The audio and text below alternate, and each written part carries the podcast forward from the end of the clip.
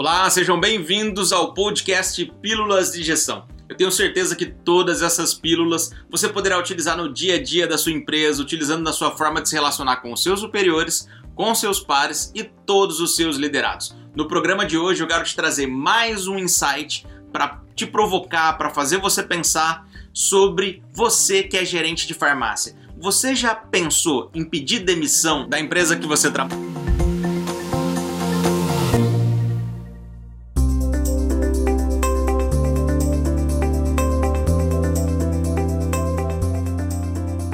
Muitas empresas acabam criando um mecanismo e uma cultura péssima que impacta o clima organizacional de toda a empresa.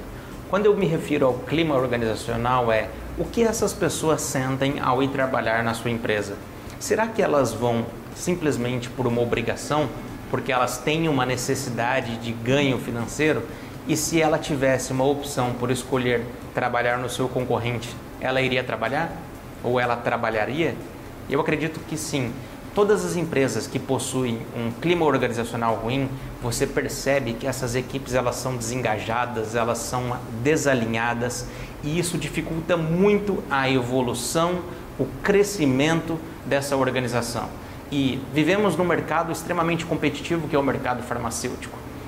Ou seja, se eu que sou o dono, eu que sou o gerente, eu crio sensações e, o, e a cultura da empresa ela é péssima, isso impacta muito o alinhamento do meu time. E toda vez que eu tenho um time desalinhado, eu tenho um time que tem baixa performance. E toda vez que eu tenho um time de baixa performance, eu coloco a minha posição de gerente em risco.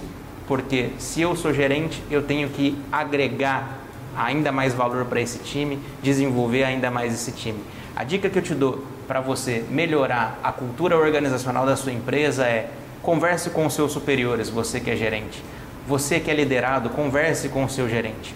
Crie um clima organizacional excelente para se trabalhar.